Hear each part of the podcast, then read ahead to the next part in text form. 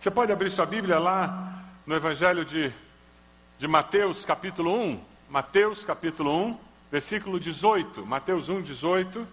Nós hoje vamos estar conversando sobre o nosso tema do Natal, porque Deus tanto amou. À noite nós temos estudado sobre os anjos que apareceram no Natal, no primeiro Natal.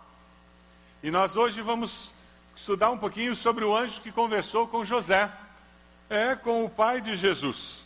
A gente fala muito de Maria, conversa muito sobre a história do anjo que aparece a Maria. Algumas pessoas chegam até a dizer que Maria é mãe de Deus, esquecendo que na realidade Maria é mãe da parte humana de Jesus. Jesus tem uma dupla natureza, divina, humana, e o que Maria é, na realidade, é mãe apenas da parte humana de Jesus. Mas quando você olha o, o encontro do anjo com José e você vê toda a vida de José, tem algo fantástico acontecendo na vida de José. José ele foi escolhido por Deus para criar o filho de Deus. José é padrasto de Jesus. Já parou para pensar nisso? Na nossa sociedade hoje nós temos muitas pessoas que, que casam com alguém que é divorciado ou que é viúvo e que já tem filhos. E esse homem se torna padrasto daquelas crianças. Então, se você é padrasto de alguma, algum filho, alguma filha, você pode se identificar com José. Ele criou o filho de alguém. E ele criou o filho de alguém desde bebezinho. José, padrasto de Jesus, ele foi escolhido pelo próprio Deus como um homem digno o suficiente para ser aquele homem, aquela figura masculina na vida de Jesus. Já parou para pensar nisso? Que responsabilidade que José tinha. Deus ia ter um filho homem, ia se encarnar como homem, e José é o homem, o varão escolhido, para ser a figura masculina na vida do Deus encarnado. É impressionante quando você olha isso. Agora, para você entender toda essa cena em que o anjo aparece a José, em que José tá, já tinha planos na mente dele, estava vivendo todo um drama com esse processo de ter descoberto que Maria estava grávida, embora ele não tivesse tido relações com ela, é muito importante a gente entender como funcionava o casamento naquele tempo. Até hoje, no Oriente, é muito comum nós encontrarmos casamentos contratados. O casamento contratado era aquela história: o pai tinha um menino e aqueles amigos deles tinham uma menina e, eles diziam: Olha, eu gosto da tua família, você gosta da minha família, vamos acertar o nosso casamento, o casamento dos nossos filhos para unir as nossas famílias. E até hoje isso acontece no Oriente, muito comum. Quando estudávamos nos Estados Unidos, ah, nós tínhamos um, um casal conhecido nosso da Nigéria em que ela levou um susto quando descobriu que eu e Ed, nós tínhamos decidido namorar com o consentimento dos pais e depois chegou o um momento que nós decidimos casar e fomos conversar com os pais pedindo a bênção deles e eles concordaram e nos abençoaram. Ela disse: Mas como que vocês conseguiram tomar essa decisão tão séria? De, de ter certeza que vocês deveriam casar um com o outro? E aí ele perguntou, mas não foi assim que você casou com seu esposo? Ela disse, claro que não. Eu conheci meu esposo na véspera do casamento, e de longe. A minha mãe olhou para mim e disse assim: Está vendo aquele rapaz lá? Ele é o seu esposo, com quem você vai casar amanhã. Ele já chegou do interior. Era alguém conhecido da família que morava no interior da Nigéria e as famílias tinham combinado o casamento, contratado o casamento. E na véspera do casamento, aquele rapaz chegou do interior com os parentes dele para o casamento. Nunca tinham se visto antes.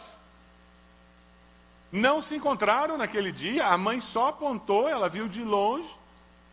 No dia do casamento, ela conheceu o marido no altar.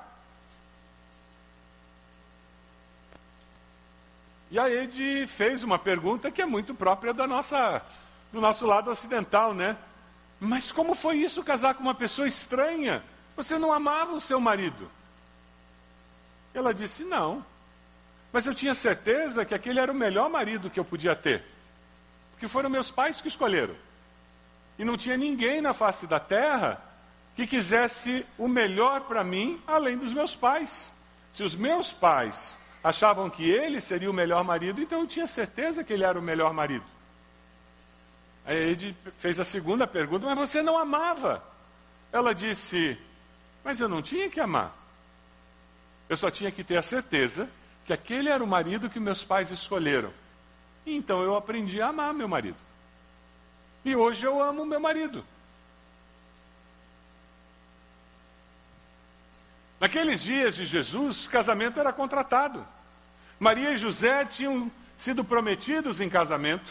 E eles estavam no, no, segundo estágio em que, além de terem sido prometidos, eles já tinham feito a primeira parte do casamento, que era uma grande festa, em que eles eram considerados casados, embora não convivessem.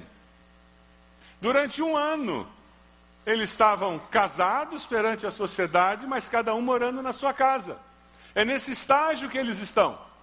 Ainda não existe um relacionamento sexual, não existe uma intimidade do casal, eles estão casados, mas cada um morando na sua casa. Depois de um ano, aí sim tem uma grande festa em que eles passam a viver juntos como casal. Quem tem mais idade pode fazer uma comparação, não é exatamente igual, mas é parecido com o que acontecia com o noivado há uns 30, 40 anos atrás. Há uns 30, 40 anos atrás, eu me lembro, na minha infância, até minha adolescência, de ir em festa de noivado. Quem lembra de ir em festa de noivado? Você lembra que a gente levava presente para a festa de noivado? Festa de noivado tinha presente. E ai da moça que terminasse o noivado, ficava mal falada.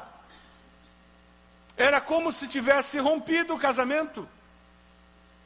Legalmente ela não tinha se desquitado, mas era como se fosse. Tem alguma coisa errada com aquela moça, porque o rapaz rompeu o noivado. E era difícil ela conseguir outro. Carimbada na testa.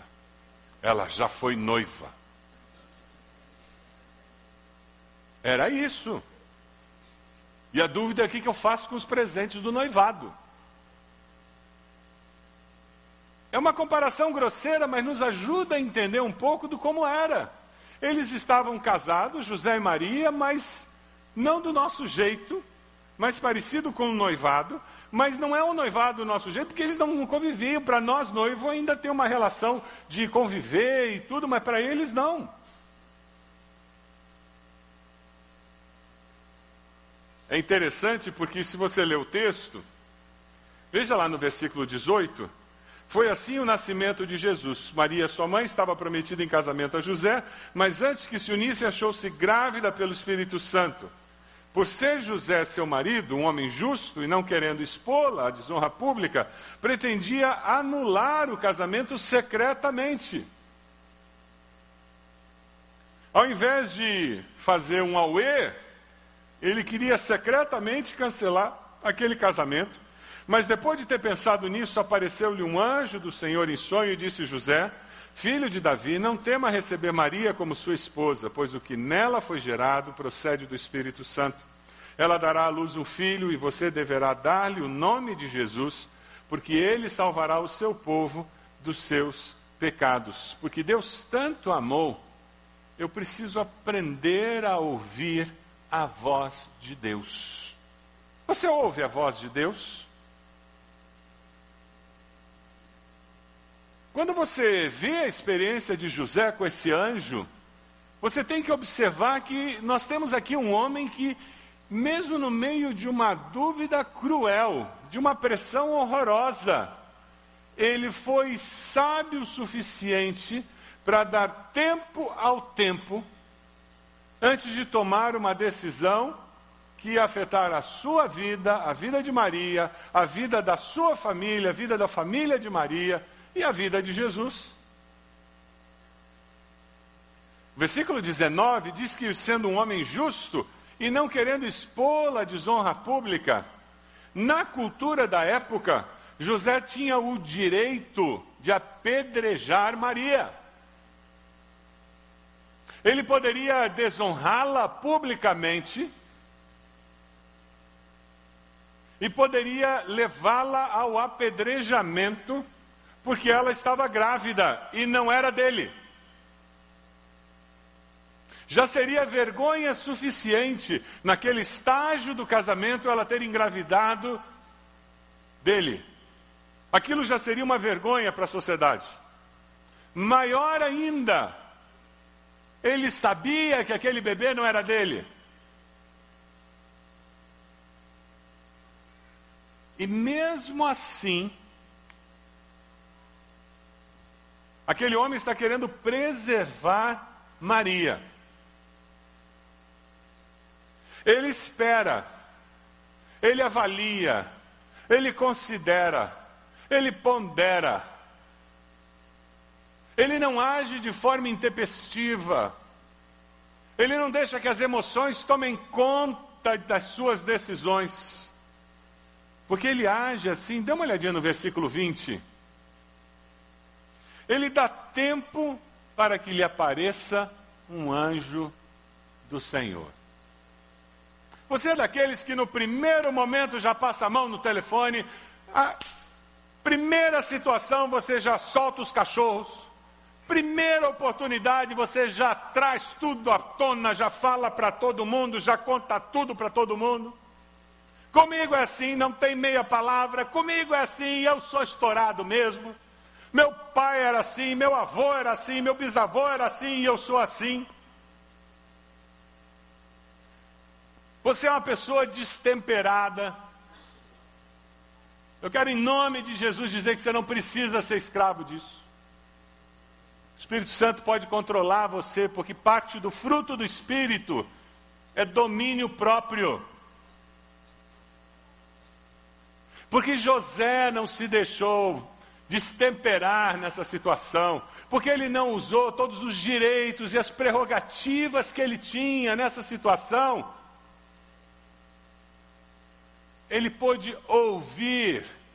Você consegue imaginar se ele conta para todo mundo que Maria me traiu, se ele começa a falar com os pais dela, se ele começa a falar com os pais dele, ele fala com os colegas dele na, na beirada da cidade, depois que ele conta para todo mundo, ele diz comigo assim mesmo, comigo não tem duas medidas, não, essa Maria vai ver, quem mandou ela agir assim comigo? Eu estava guardando lá, já estava com a tenda montadinha, eu estava com a tenda bem mobiliada, eu tinha uma casa bonitinha para ela, eu fui sempre direito com ela, essa Maria vai ver comigo e de repente ele ouve o anjo. Você consegue imaginar o constrangimento dele de ouvir agora o anjo dizendo o que estava acontecendo, depois de ter falado todas essas asneiras?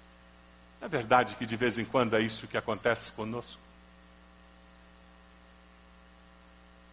Só que depois que a gente fala, não dá para puxar para trás, não é verdade?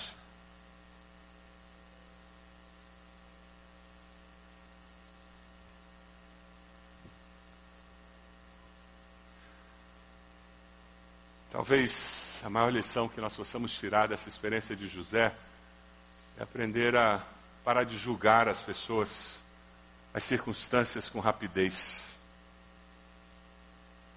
Quem sabe é parar de espalhar os pecados dos outros com facilidade.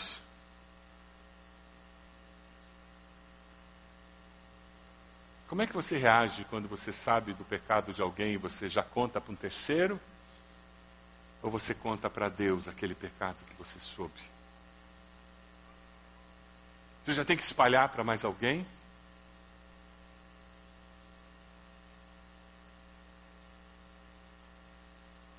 Logo que eu cheguei aqui no Bacaxeri, uns 26 anos atrás, 27 anos, tinha uma irmã que gostava muito de vir contar os pecados de outros irmãos para mim. Vira e mexe, ela aparecia no meu gabinete porque ela tinha o pecado de algum irmão para me contar.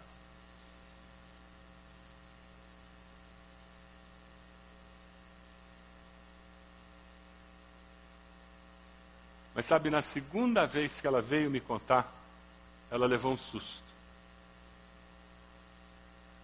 Porque eu perguntei, eu disse, a irmã já conversou com essa pessoa? Quando ela começou a contar, Ela disse: Não, claro que não, pastor. Eu disse: Então, irmã, para de me contar. Que a Bíblia diz que quando você sabe que alguém pecou, você vai lá e conversa com a pessoa. Você não conta para o pastor, não está na Bíblia. Não, mas o pastor tem que saber de tudo. Eu disse: Não está na Bíblia, isso também não. Você já leu na Bíblia que o pastor tem que saber de tudo? Se você encontrar esse texto, me mostra, porque até hoje eu não vi. Eu já li a Bíblia muitas vezes. O pastor não tem que saber de tudo. Não, mas o senhor tem que saber de tudo para o senhor tomar as providências. Eu disse: Não, minha irmã. A irmã é desafiada por Deus a orar quando a irmã sabe que alguém pecou. E a conversar com essa pessoa para ajudá-la a deixar o pecado. Não, pastor, não tem jeito. Eu disse, então a irmã não vai me contar mais, eu não quero saber. Enquanto a irmã não tomar uma providência, eu não quero saber. Dessa vez ela demorou um pouco mais. Mas ela tinha um vício. Ela gostava de falar da vida dos outros. E sempre do pecado dos outros. E ela veio me falar de novo de um outro pecado. Que o irmão fulano estava adulterando. E citou nomes Eu mudei estratégia. Eu parei ela de novo. Eu disse: a irmã está dizendo que o irmão Fulano está adulterando. Está ótimo. Já que a irmã não está querendo colocar em prática as Escrituras, como ela diz, a Bíblia em Mateus 18 diz que o segundo estágio é ter uma terceira pessoa ajudando a resolver o problema. Tem problema. Peguei o telefone e comecei a discar para aquele irmão: O que o senhor está fazendo, pastor? Eu estou ligando para o irmão que está adulterando, porque eu vou dizer para ele que a irmã me contou que ele está adulterando. Não, pastor, e bateu no meu telefone. Eu disse: Não, minha irmã. Se a irmã está me contando que alguém está adulterando, é para que a gente faça alguma coisa. Sim, para o senhor fazer. Eu disse: Não, não, não. Nós fazemos. Nunca eu fazer. A Bíblia não diz que é o pastor que tem que resolver todas as encrencas da igreja. Me mostre onde está na Bíblia. Em lugar nenhum. Isso é mito eclesiástico. O que a Bíblia diz é que o corpo de Cristo trata do próprio corpo, cuida do próprio corpo. Nós, como irmãos, nos encorajamos às boas obras nós nos ajudamos a viver em santidade. Quando nós vivemos em pequenos grupos, nós temos a experiência, a oportunidade, dentro da célula, de vivenciar isso numa plenitude incrível. Nós temos como nos ajudar a viver isso. Porque José foi sábio. Ele não destruiu o futuro dele. Quem sabe você seja uma pessoa que com rapidez destrói as oportunidades do seu futuro. Porque ao saber qualquer coisa, você já passa julgamento, você já passa régua, você já condena a pessoa, você já condena seu filho, já condena sua filha, já condena seu esposo, já condena sua esposa, já condena seu pastor, já condena seu líder de célula, já passa julgamento como se você fosse o juiz do mundo.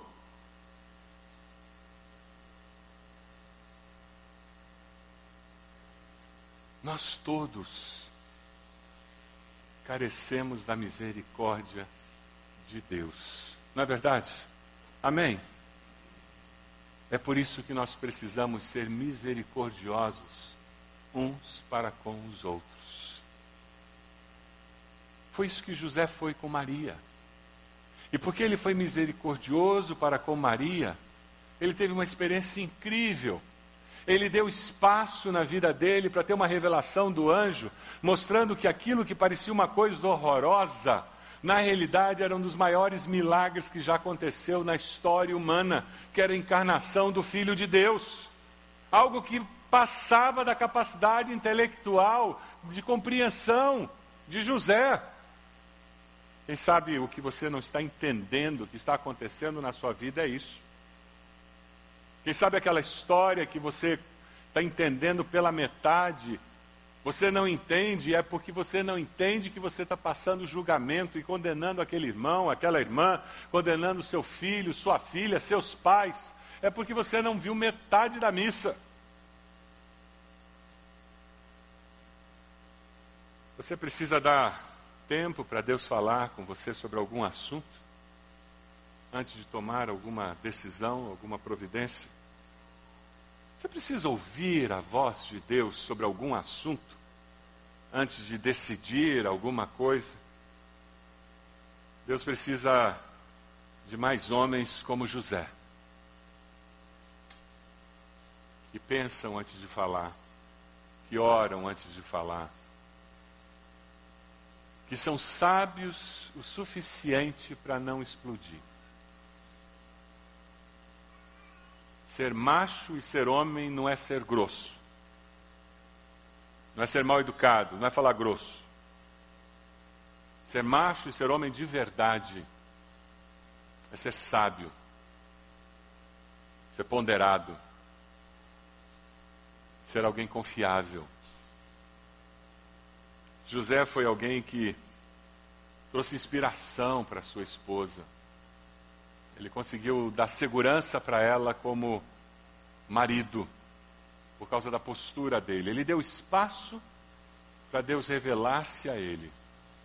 Quem sabe Deus trouxe você hoje aqui, porque você precisa colocar o pé no freio, parar de julgar e dizer: Deus fala comigo. Me ajude a compreender melhor. Quem sabe você precisa ouvir mais o outro lado. Antes de condenar os amigos dos seus filhos, procure conversar com eles. Talvez você tenha que sentar no chão. Quando nosso filho Fernando entrou para uma banda de hardcore, montou uma banda de hardcore. Eu odeio rock. Não gosto de ouvir rock. E eles começaram a tocar aquela banda de hardcore. Eu e minha esposa começamos a conversar e nós começamos a ver que ou nós começávamos a nos interessar por aquilo, ou o nosso filho iria se distanciar de nós. O difícil foi convencê-lo que nós queríamos ir no, no concerto da banda dele. Isso depois que o Espírito Santo tinha feito o trabalho mais difícil, que era nos convencer a ir no concerto. Era num porão, pagava dois real de entrada. A mesa ficava na escada do porão, entupido de gente. Entre uma música e outra, meu ouvido fazia pi mas eu tenho uma dica: compre aqueles negócios para natação. Você tampa o ouvido, não tem problema. Você até entende as letras que eles estão cantando.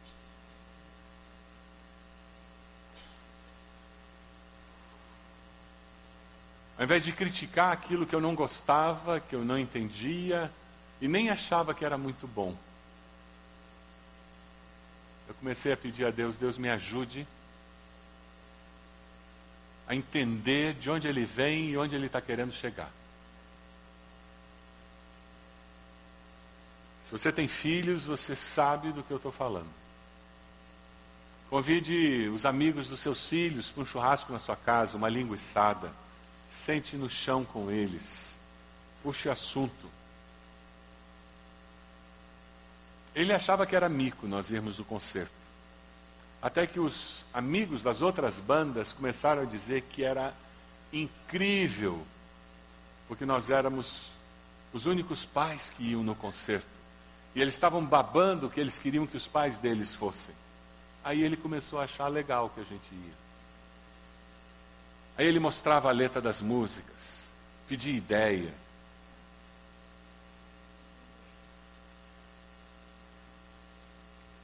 Sabe, isso é viver pela fé. Na realidade, essa é uma das características de José.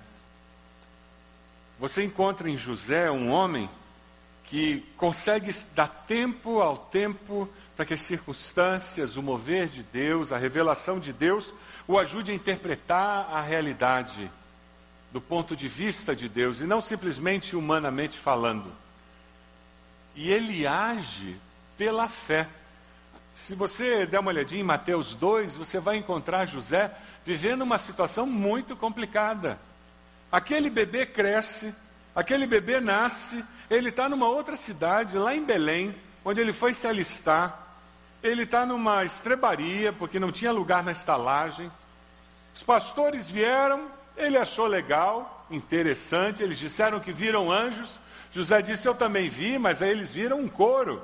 A coisa está ficando sofisticada. Passa um tempo, chegam reis magos. Que menino é esse?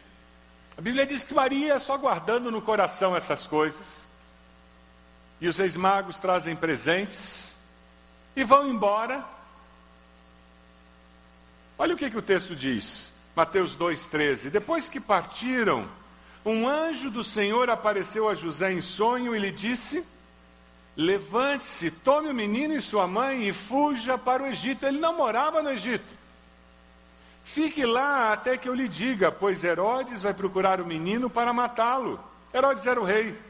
Então ele se levantou, tomou o menino e sua mãe durante a noite e partiu para o Egito. Ora, eu tenho que aceitar uma gravidez, aquele filho não é meu, é de Deus. Eu estou numa outra cidade com um bebê. Os pastores dizem que os anjos vieram, interessante. Agora, reis magos, Deu para entender por que, eles trouxeram ouro, incenso e mirra? Eles precisavam de dinheiro para viagem, gente. É Deus, o Deus provedor agindo. Eles não tinham dinheiro para ir para o Egito, eles só tinham dinheiro para vir a Belém e voltar para casa. Com os presentes que os magos trouxeram, agora eles tinham como ir para o Egito e se manter. Agora, a gente está vendo muito na televisão sobre refugiado, alguém que sai da sua pátria sem querer sair, levando a sua família para proteger a sua família da morte, né? Jesus era refugiado. José e Maria foram refugiados no Egito. Eles não queriam ir para lá. Eles foram para proteger a própria vida. Não é isso que faz com que pessoas saiam da sua terra caminhem por dias para chegar na Europa, atravessem o mar para chegar na Europa, porque eles estão fugindo da morte, fugindo do sofrimento. É o que acontece nesse texto. José, pela fé, ele obedece a Deus. De novo, Deus se revela a ele. Ele podia escolher ficar lá? Podia. Sofreria as consequências? Sofreria. mas ele escolhe obedecer a Deus. Jesus vai crescer numa casa onde existe uma figura masculina de um homem ama e teme a Deus. Jesus cresce numa casa onde existe uma figura masculina de um homem que escolhe dar passos de fé em situações difíceis, porque Deus me falou. Na história da sua família, seus filhos podem dizer que em algum momento você tomou uma decisão difícil e eles dizem: Meu pai me disse que foi Deus quem falou com ele. Seus filhos têm alguma história para contar disso? Em algum momento da história da sua vida, você mudou de emprego, você mudou de casa, mudou de cidade, porque Deus falou, ou foi só porque o salário era maior? Ah, pastor, quem muda, muda de casa, de igreja, de cidade, de emprego, ah, porque Deus falou, é só pastor e missionário, né? Isso é mito. Me mostra na Bíblia onde está escrito isso. Isso é mito, mito do cão. Para fazer com que discípulo de Jesus viva uma vida medíocre e mude de emprego por causa do salário. E quem disse que mudar de emprego por causa do salário é garantia que vai ser um bom emprego? Alguém aqui já mudou de emprego por causa do salário e se deu mal? Quer uma relação? Eu tenho.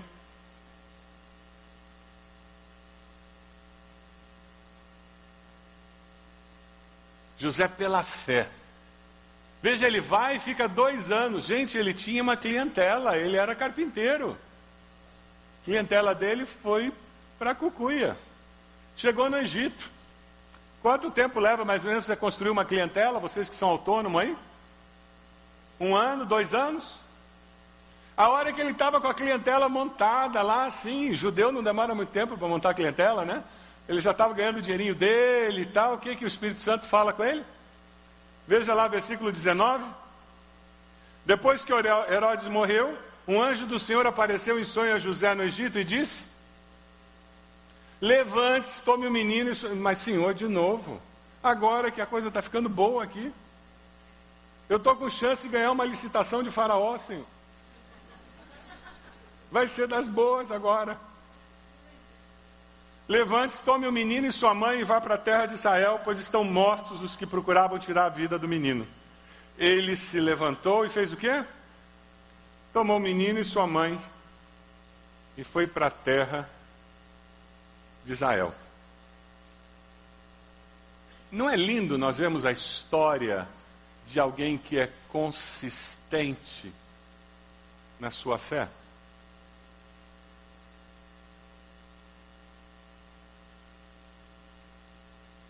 Você quer dar um presente permanente para os seus descendentes? Seja consistente, mamãe. Seja consistente, papai, na sua fé. Ajude seus filhos a crescerem num lar onde eles possam dizer: Olha, meus pais não eram perfeitos, mas como eles eram sinceros na busca de Deus, no desejo de fazer a vontade de Deus. Eu não estou dizendo que você não perdia a igreja. Não é disso que eu estou falando, não. Eu estou falando de vivência de fé. De você comentar com eles sobre textos onde Deus falou com você.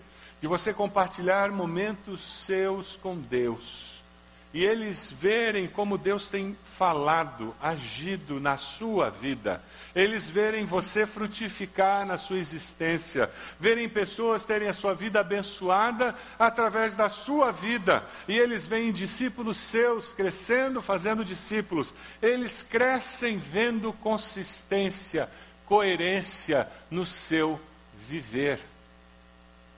Essa é a melhor herança que podemos deixar para os nossos filhos. Você que é jovem, adolescente, está na hora de você começar a pensar em que tipo de vida adulta você vai ter. É nessa fase da vida que você começa a colocar os alicerces. É nessa fase que você começa a colocar os hábitos e os valores básicos da sua vida adulta. É muito mais fácil agora do que depois, quando você já estiver casado com adultos. Quem se converteu já na fase adulta sabe do que eu estou falando. É muito mais complicado aceitar Jesus depois que nós somos adultos e refazer tudo. É interessante porque José é um grande exemplo para nós. Jesus cresceu no lar onde o seu pai amava e temia a Deus. O que, que você está ensinando para os seus filhos? Eu vou pecar só um pouquinho, ninguém é perfeito.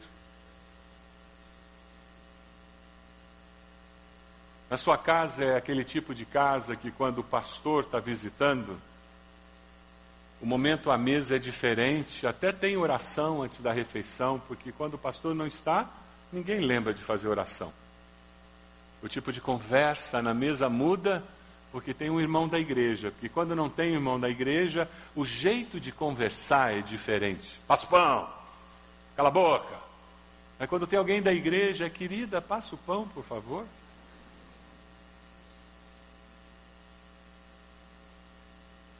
Eu sei que não está certo, mas ninguém é de ferro, né? A gente tem que dar um jeito. Esse país é assim mesmo.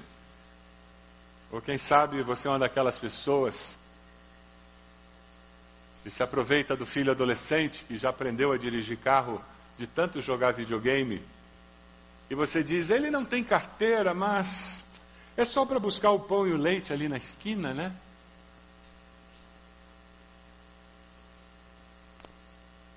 Mas é só para buscar o pão e o leite ali na esquina. E você, o adulto, o exemplo, o líder da casa, a líder da casa, ensinando aos seus filhos a burlarem as leis, a viverem de forma ilegal. Não passe religiosidade, religião para os seus filhos. Passe vida com Deus. Deus precisa de mais homens e mulheres como José. Está rodando aí pela mídia social um vídeo que eu queria compartilhar com vocês, que é muito interessante, que mostra isso. Principalmente nessa época de Natal, parece que somos mais sensíveis. A importância de viver como Jesus viveria. Dê uma olhadinha.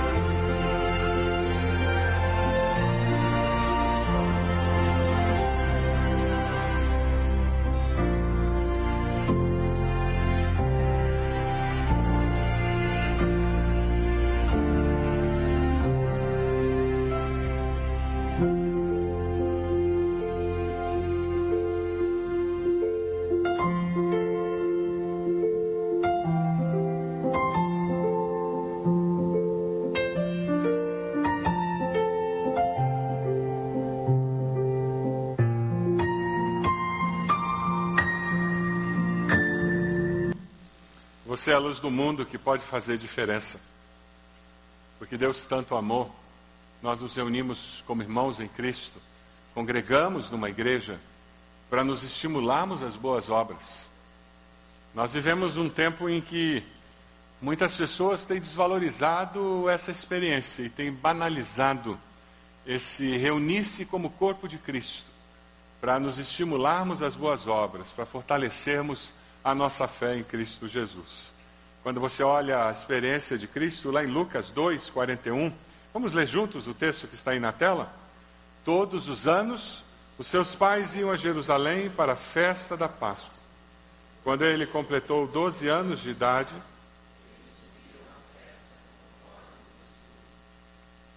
Jesus foi criado num lar onde qual era o costume deles?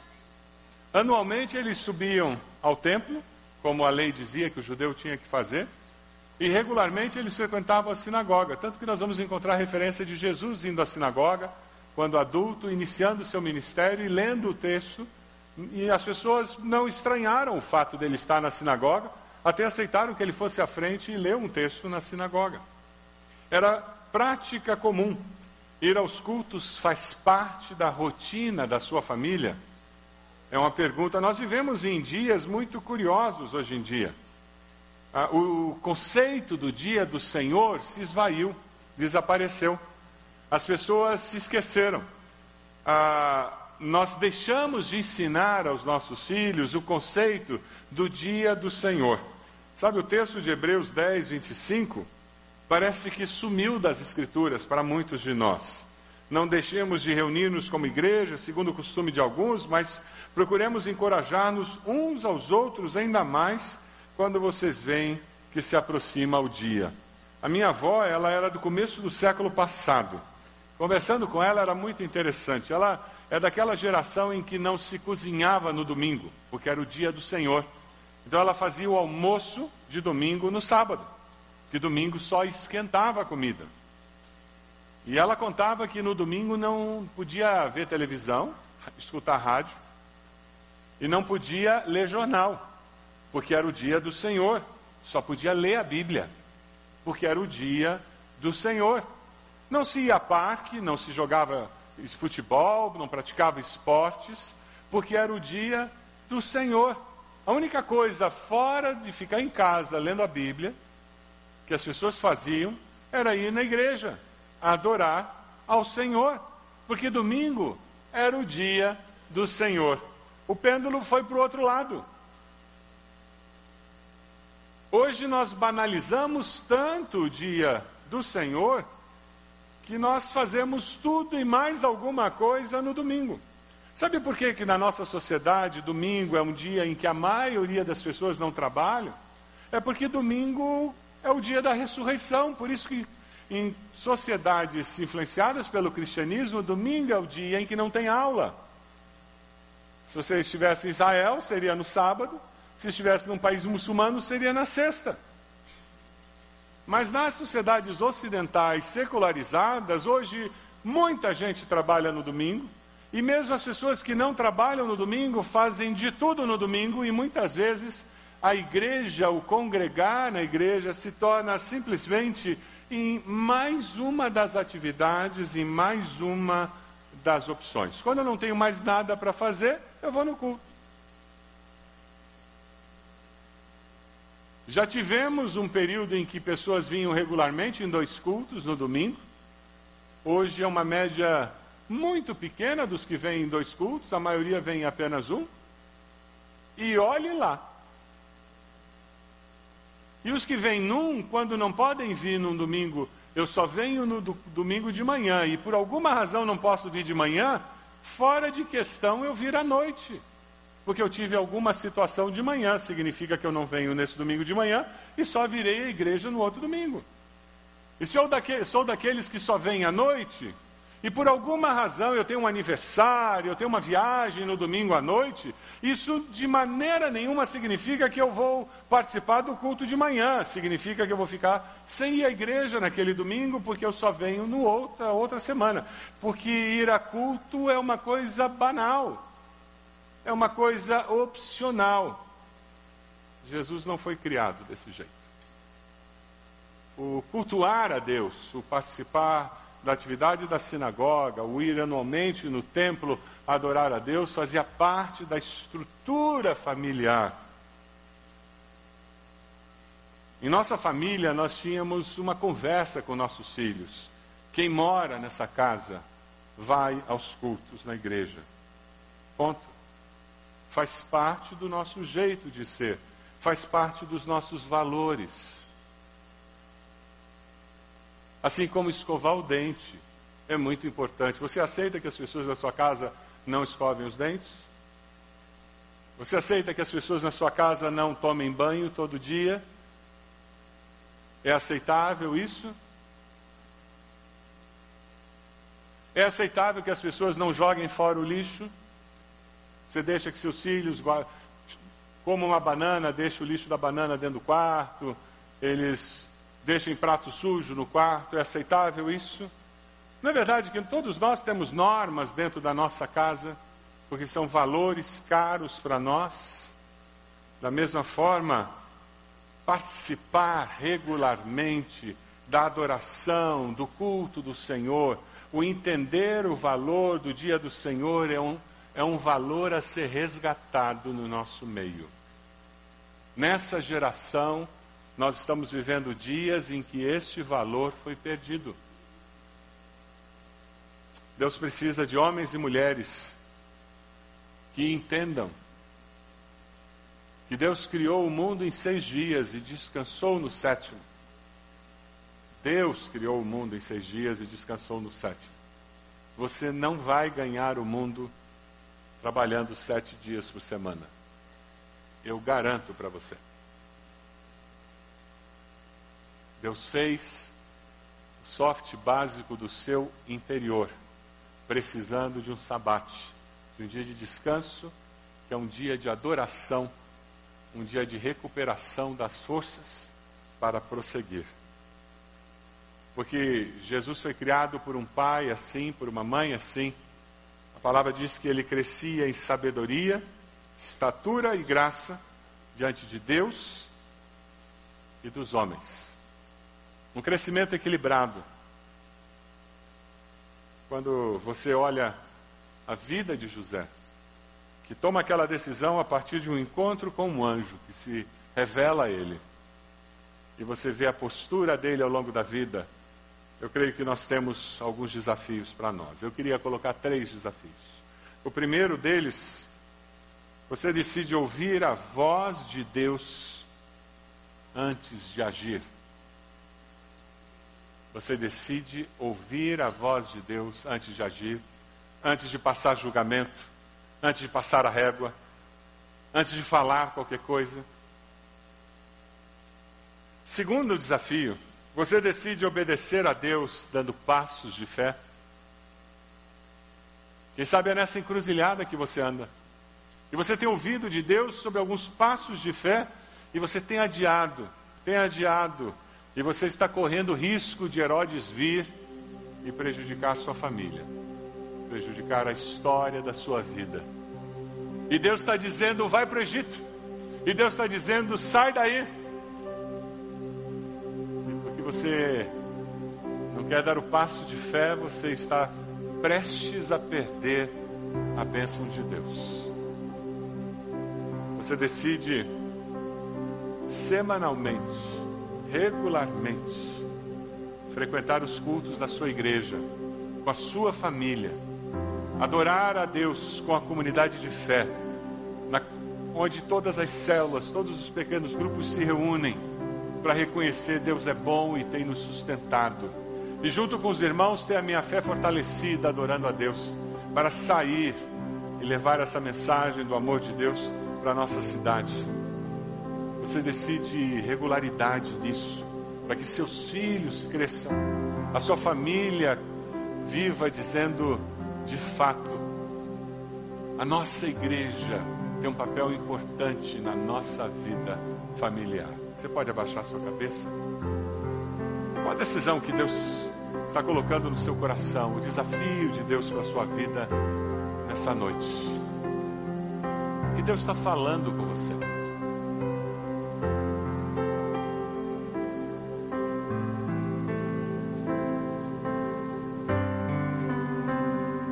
Você está tomando alguma decisão? Eu sei que Deus está falando ao coração de alguns aqui. Seja dar um passo de fé, seja assumir um compromisso de regularidade, seja aprender a ouvir a voz de Deus com mais paciência, com mais domínio próprio.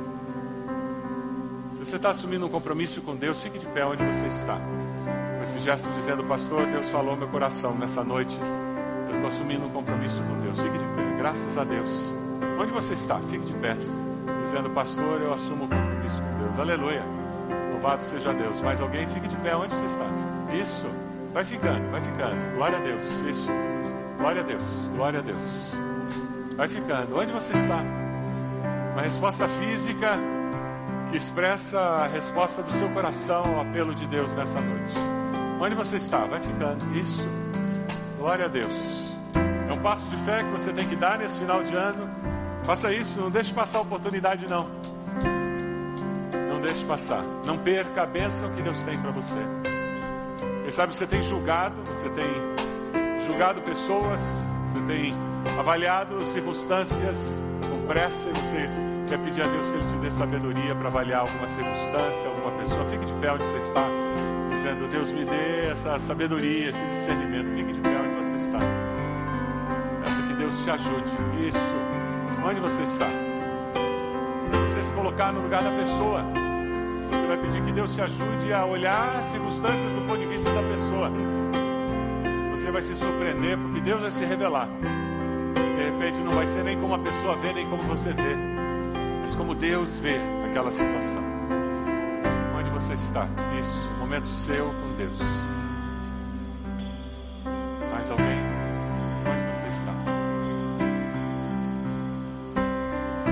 Amado, o Senhor conhece o coração desses teus filhos que estão de pé, se colocando no teu altar e consagrando suas vidas a Ti, reconhecendo que precisam do Senhor. Nós clamamos, ó Deus, que assim como Teu Espírito Santo os convenceu da necessidade dessa decisão, que o Teu Espírito também complete essa obra. Nós sabemos que o Senhor há de fazer isso. Aqueles que precisam dar um passo de fé, ó Deus, que essa fé seja honrada pelo Senhor e eles sejam surpreendidos pelo mover do Senhor. Assim como José foi surpreendido ao descobrir que o Senhor tinha suprido as necessidades financeiras para a ida para o Egito. O Senhor esteve ali cuidando deles durante aqueles dois anos e o Senhor os trouxe de volta para a sua cidade. Ó oh, Deus, o Senhor que é o Deus da nossa história, o Senhor se manifesta na história das nossas vidas. Aqueles que estão dizendo, eu quero aprender a enxergar as pessoas, os relacionamentos. Eu quero aprender a reagir no momento certo, do jeito certo. Ó oh, Deus, fala com teus filhos, como o Senhor falou com José e o ensinou a esperar, a ouvir a voz do Senhor, Deus amado. Ó Deus, pedimos que o Senhor nos ensine o valor de congregar como igreja do Senhor. Nos ensine a ensinar as próximas gerações a importância da adoração, do estarmos juntos, do cultuarmos juntos ao Senhor.